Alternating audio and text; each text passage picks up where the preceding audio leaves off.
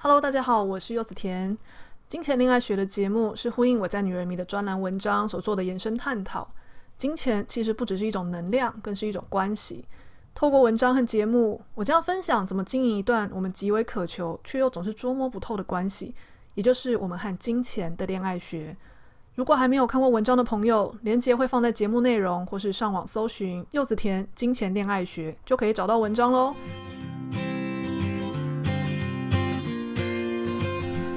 Hello，大家好，我是柚子甜。在录这一集的时候啊，我前一天晚上刚从金门搭飞机回来，在这个比较敏感的时机点搭飞机，其实有点刺激啦，因为。大家众所周知的，就是对岸在军演嘛。那平常在台北啊，你可能会觉得说，嗯，好像大家都照常过日子，然后大家看起来也不太担心，甚至脸书涂鸦墙的时候，你还可以在滑的时候看到大家，呃，还有一点在呃开玩笑啊，或是好像有朋友还就是贴给我说，诶，有人到小琉球去看军演之类的，好像大家都没有那么紧张。但这样我现我是现在三十几岁的长大的人，其实我们从小到大真的没有什么经过一些比较政治紧绷的时间，比方说戒严啊，或是一些、战争啊什么的。所以，呃，你应该说像我们这个年纪的人，跟战争记忆的紧张其实是离得蛮远的。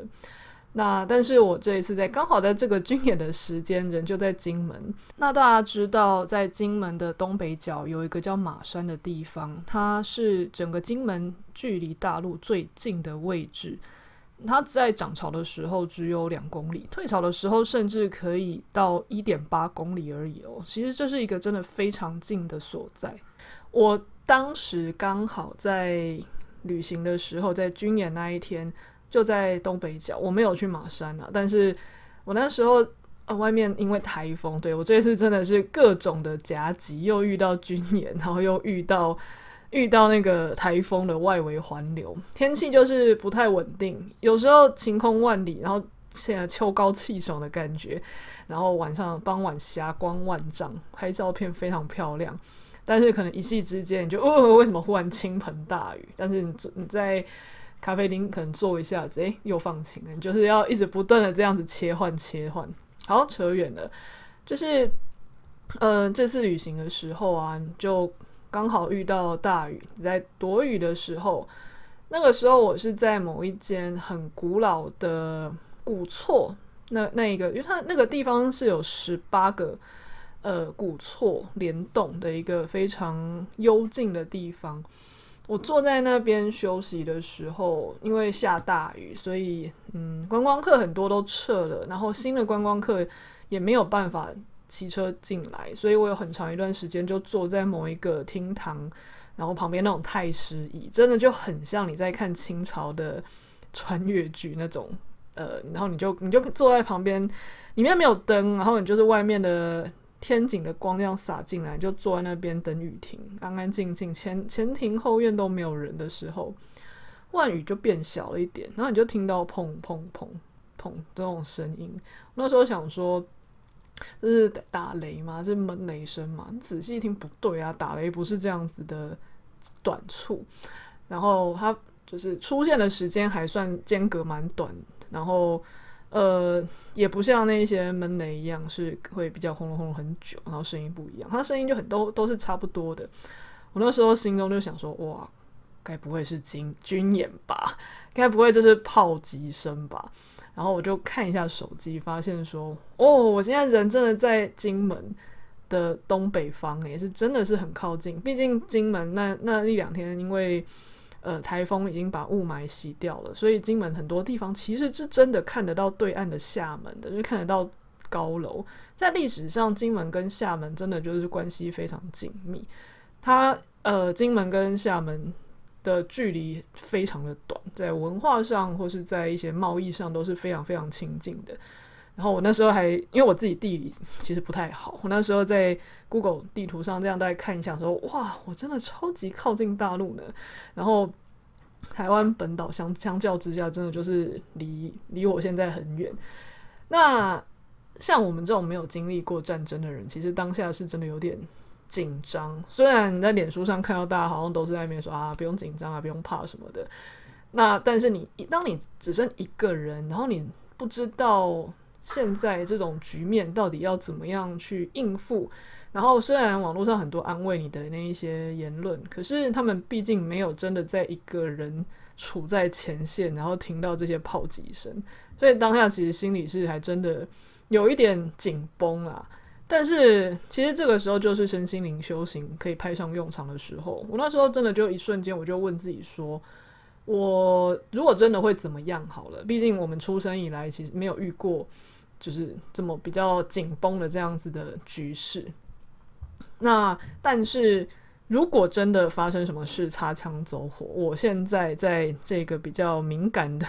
岛屿上，我能做什么吗？什么事都不能做呢？好吧，那既然这样子的话，那我不如就是，我觉得那个古厝的堂前落雨非常的美，那我就好好的继续坐在我的太师椅上去看那个风景吧。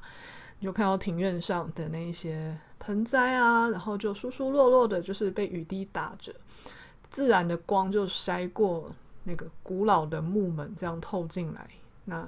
你那个感觉就忽然很像穿越回到清朝，坐在堂前，然后静静的看着雨，看着花，然后想着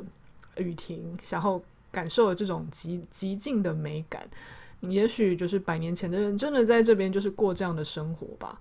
诶，光是这样子去专注在一个你当下能把握的事情那样的心态上。你当下的焦虑真的就会平息，他也许是因为我们的身心的反应，毕竟觉得生存感受到威胁的时候都会觉得紧绷。但是你一旦你对于你的心智的控制能力是好的，那个就不能算是一种呃，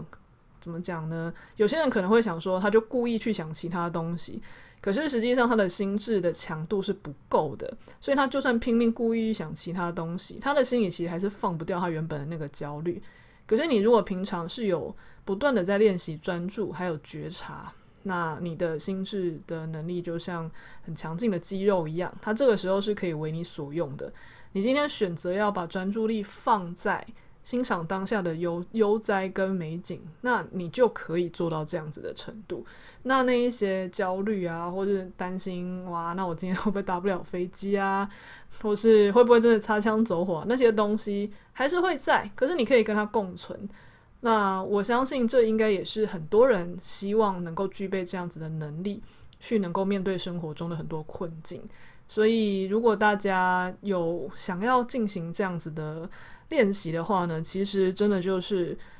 呃，内在觉察，还有不断的练习专注是很有帮助的。好，其实前面只是要讲一个小插曲，就不知不觉就讲了七分多钟。可是这个东西其实跟我今天要讲的有一点点关系啦，就是我这次是去金门玩嘛。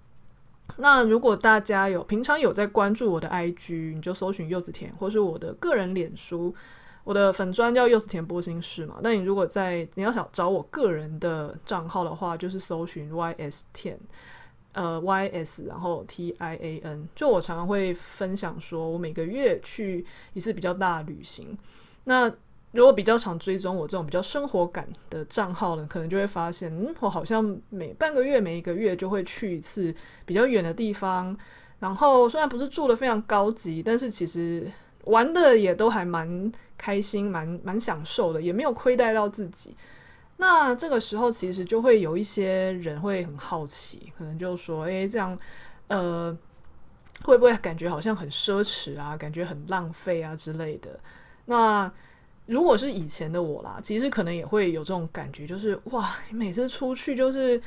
几千啊，然后。呃，五六千、七八千，然后住宿费就这样一直这样喷掉，然后嗯，像金门这种地方是要机票的，那你当然就省不了什么钱。可是，那你这样花钱的话，会不会就会有一些违背平常我们在说我们要尽可能的善待金钱这样子的道理？那又或者有可能有别人有另外一个疑惑，就是我最近在文章中其实还蛮常在讲说。我们要善待自己，然后我们要好好享受，然后让钱来照顾你。诶，柚子甜，你不是呃这样子会不会是有一点在鼓吹物质主义？但是我要让钱善待我，我要好好享受，那我就是买好东西、吃好东西。那你这样会不会有点在鼓励消费主义啊？其实我这一篇文章啊，它本身呢，就是想要去取得一下，嗯，在我的视角，这其实是中间有一个平衡的，过犹不及，其实都不好。所以大家如果想要去看《女人迷》原始的文章呢，就在脸书搜，呃，不是脸书啦，在《女人迷》找我的专栏，或是你在 Google 搜寻柚子甜空格金钱恋爱学，或是我在呃粉丝团都会分享这一集的主题标题叫做“消融关系中的寂寞”，重点在创造线下程度最大值的幸福。好，呃。像刚刚说的啊，有呃，如果我在说，因为我们要好好花钱，要让钱照顾自己，那可能有人会说，好，那我就开始像柚子甜一样，就是疯狂出去玩，看到什么书都买，反正是善待自己嘛，吃也都吃好的，不要吃路边摊，这样叫做善待自己。那另外一方面的人可能就会觉得说，嗯，你之前不是说不要就是浪费金钱吗？你这样一直这样花钱，那你钱会不会最后存不下来？你看。如果我在台北都不出去，那我的户头绝对就是直接就是现省，就是几千上万块嘛。你不，你如果不出去玩的话，那你这样这样子的话，真的有需要花这笔钱去吃喝玩乐吗？以我自己而言，我会觉得，当我们想要觉察跟应用金钱恋爱学这样子的东西的时候呢，我们必须要找到一个属于自己的平衡点。那我先呃。打个比方好了，因为我个人其实本来算是少物生活主义者，我没有到极简的程度。我之前看电影，那个极简生活主义者真的是可以过得家徒四壁的生活。那我会自称是少物，是尽可能就是少一点，能够少就不要多的这样子的状态。那曾经啊，我自己是那种，我有一个，我会我买了一个很坚固的大包包。那相较于，就是我有发现其他人可能就是家里有十几个包，或是他可能觉得今天要这个，明天要换那个，他不想要每天都一样。我真的可以就背着那个大包包做任何事，去旅行啊，去上课啊，去工作啊，然后然后跟朋友出去玩，全部都是那个包包，完全不用换，没有关系，一年三百六十五天都是那个包包闯天下。那可是。在这样的情况下，我有时候真的就有发现，诶，我今天如果是穿得漂漂亮亮的，已经到小礼服的程度，那我没有其他的包包，我还真的就是要背那个很很粗粗用的那种厚背包这样去，也不是不行，别人不会说什么，可是你自己视觉上还是看得出来那个突兀感，跟其实也没有那么方便的感觉，然后再来就是，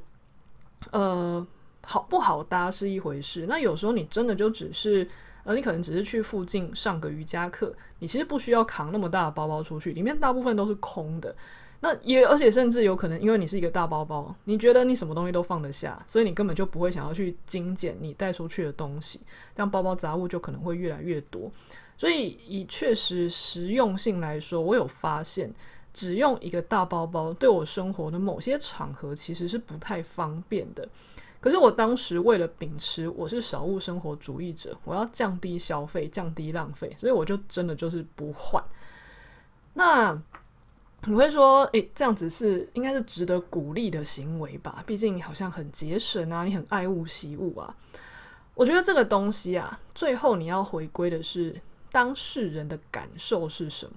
我如果一直都觉得我用这样子非常满足，每一个时候用它我都觉得很开心、很幸福。那当然没有人能说什么。那我觉得我的这样的选择也是对的。但就像我刚刚说的，我确实有感觉到不方便，我确实也感觉到有时候它没有这么的适合那个场合，甚至因为它比较粗用一点，它其实会呃磨坏我的某一些比较细致的衣服，这样其实也不是真的很好。可是我却。让逼自己去适应它的时候，这其实就是你在牺牲你自己生活中的某些呃舒适感或是好的感觉去配合它。那呃，如果我们今天用感情来比喻这样子的状况呢，我会说，呃，有点像是你今天在经营跟一个人感情的时候啊，你也都是拿这种够用就好、刚刚好就好的方式来面对另外一半。怎么说呢？嗯，经营感情，我们可能有时候会觉得说，诶，你还是呃要有一些亲密的表示啊，要跟对方说很爱你啊，或是呃牵手去散步啊，或是有时候做一些很窝心的事情啊，等等的。但是如果我们今天也是用这种哦刚刚好就好，没关系，够用就好的这样子的逻辑去经营感情的话，就很容易变成是呃。哦，周末我都有在家陪他，可是那个陪他可能就是我们有一起去吃饭，然后我们一起买便当，在电视前一边看电视，然后一边吃便当，然后他叫我去洗衣服，然后我我然后我会说哦，然后我就去做，然后呃他叫我帮他搬东西，然后我也会哦，我就去做，就是这种嗯没有什么火花，但也没什么摩擦，就只是。呃，同在同一个地方分享同一个空间，然后有一起去做某些事，可是并没有那一些温存感，也没有那种幸福感存在在其中。我觉得这这对我来说就叫做呃刚刚好就好，或是够用就好的经营感情法。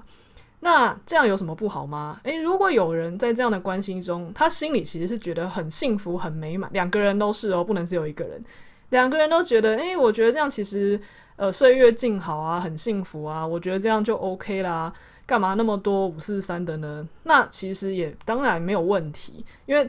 最终我们要回归就是个人感受，但不是懒得做，或是我其实根本就心里已经对他感情淡了，所以我根本就不想付出那么多。我不是在说这个哦，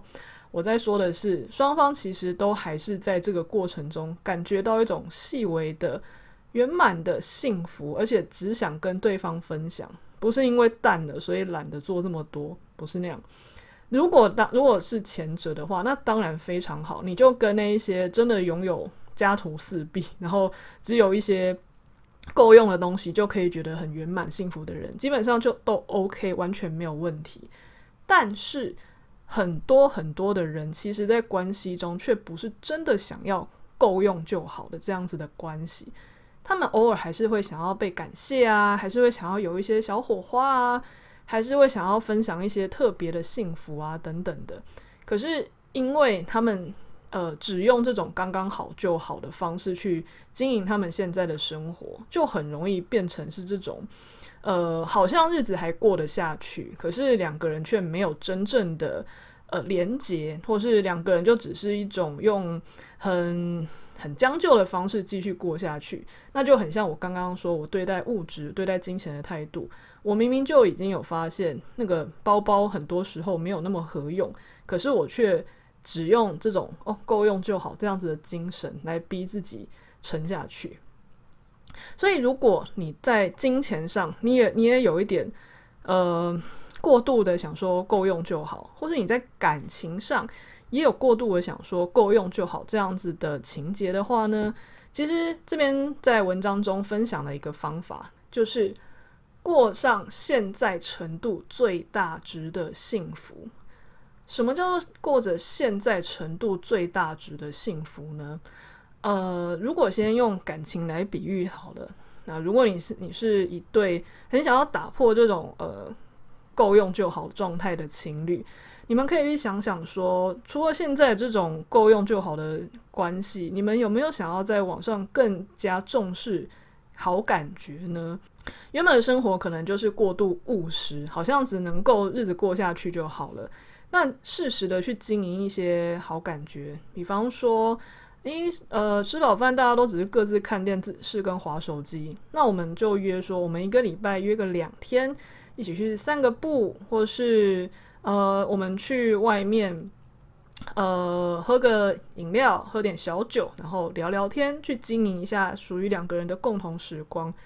又或者是，呃，之前有发现，虽然啊，呃，外食这个东西，好像有些人真的很忙，没有办法避免。那你就算不自己做菜，回家我们也可以把它用漂亮的大盘子摆出来，至少会有一种，嗯，我还是有在。好好吃饭，而不是用那种油腻腻的，然后纸餐盒打开，然后塑胶袋还垫在下面，然后最后就，然后还用那些免洗筷这样吃，这样当然视觉上都不会让人家真的觉得你是有在用心对待这一餐的感受。那更不用说，在这样的情况下，你要两个人吃得开心，吃到嗯、觉得两个人都很幸福。其实，呃，有时候环境会决定心情啦。你要好好的摆出来，跟油腻腻的这样随便垫一垫，然后夹一夹，呃，那个那个时候其实只会让人家觉得你是在填肚子。好，那当我们愿意摆盘啊，或是花时间相处啊，你做一点点看起来像是小浪费的事情。可是那一些小浪费，并不是真的浪费，而是你问问自己现在的能力，不管是金钱或是心理上的余裕，你能够做到的最大值是什么？我没有现在要叫你马上去倒空钱包去买什么欧洲古瓷之类的，但是呃，去附近一些常常看到的卖精致的杯盘，可能一个也才几十上百，但是花纹很漂亮。这样挑几个盘子，挑几个好用的杯子，铺张桌巾，这样其实花下来根本就没有多少钱。但在你的能力范围下，两个人都愿意做到当下最大值的幸福的时候，其实你们两个人的感情的那一种呃黏连结度，或是那一种幸福的水温，其实就会开始上升。那回到刚刚说的金钱，金钱。购物其实也可以用这样子的方式去思考。我刚刚的举例是用，我就一直又用一个很大的大背包嘛。那我后来就决定说，那我我可以做一点小小的浪费。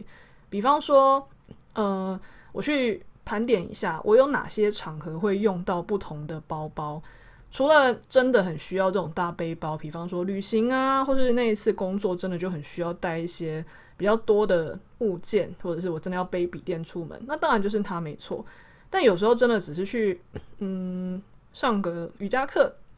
我真的就是手机、钱包、钥匙丢进去就好。又或者是有一些比较细致的衣服，你是去一个场合，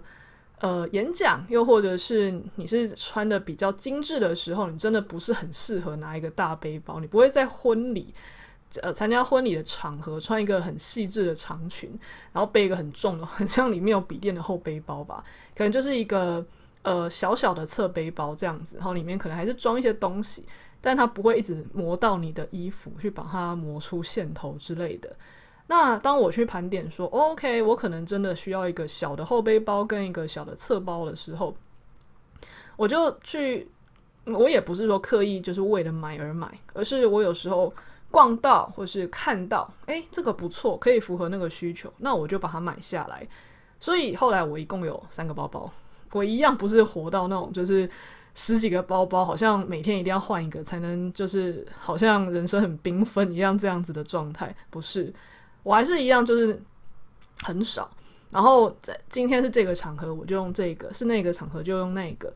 那这样有有很多好处，一个就是。你的感觉大幅的提升，但是又是在我的能力范围内过上最大值的这样子的提升。再来就是，其实以客观来说，你原本的包包一直重复使用，那它其实更容易磨损和变坏。但是你是三个这样交替交替的使用，它的年限其实会变更长。那再来就是。因为你在不同场合，你都使用你当时精挑细选，而且真的很喜欢的那一个东西，所以你在使用的时候，你的幸福感也会增加，就不会是原本那种哦刚刚好就好，然后将就就好这样子的心情。所以你要说我花我另外买这两个包包，这些钱是小浪费，是真的浪费吗？诶，其实不尽然，它其实算是一个你在心里去呃盘算、去存度。对现在来说，你的能力范围能够所谓的最大值的幸福是什么？然后你精挑细选帮自己做，其实，在这样的情况下，并没有所谓的浪费。我反而觉得这个在经营所谓的富足感才是最大的精打细算哦。因为我们的金钱恋爱学想要做到的就是，你经营好跟金钱这个能量体的关系，就像经营好和一个恋人的关系一样嘛。那之前的呃文章其实都反复的提到，我们最重要的是你要营造富足感，那而不是一直紧紧的抓住钱。那你一旦有这样的富足感的频率的时候呢，这样子的能量啊，就会引来更多的好机会。那甚至也不会让你一直受困于那种金钱焦虑的处境。不管是在实际上，或是在能量上，它都是有好处的。所以，像刚刚今天这样子的方法，过你现在的程度最大值的幸福，就是一个扩充副主管非常好的方法哦。好。那还是非常欢迎大家主动回去看这篇原文，因为里面还是有一些细节我没有在 podcast 里面讲。好，然后如果大家觉得我的文章对你有帮助呢，可以到 Apple Podcast 给我五星好评，又或者是我的抖内连结就放在内容栏的地方哦。真有收到大家的抖内，让我觉得非常开心，这真的是我继续录下去的动力。好，那今天就先到这边，谢谢大家，我们下次再见，拜拜。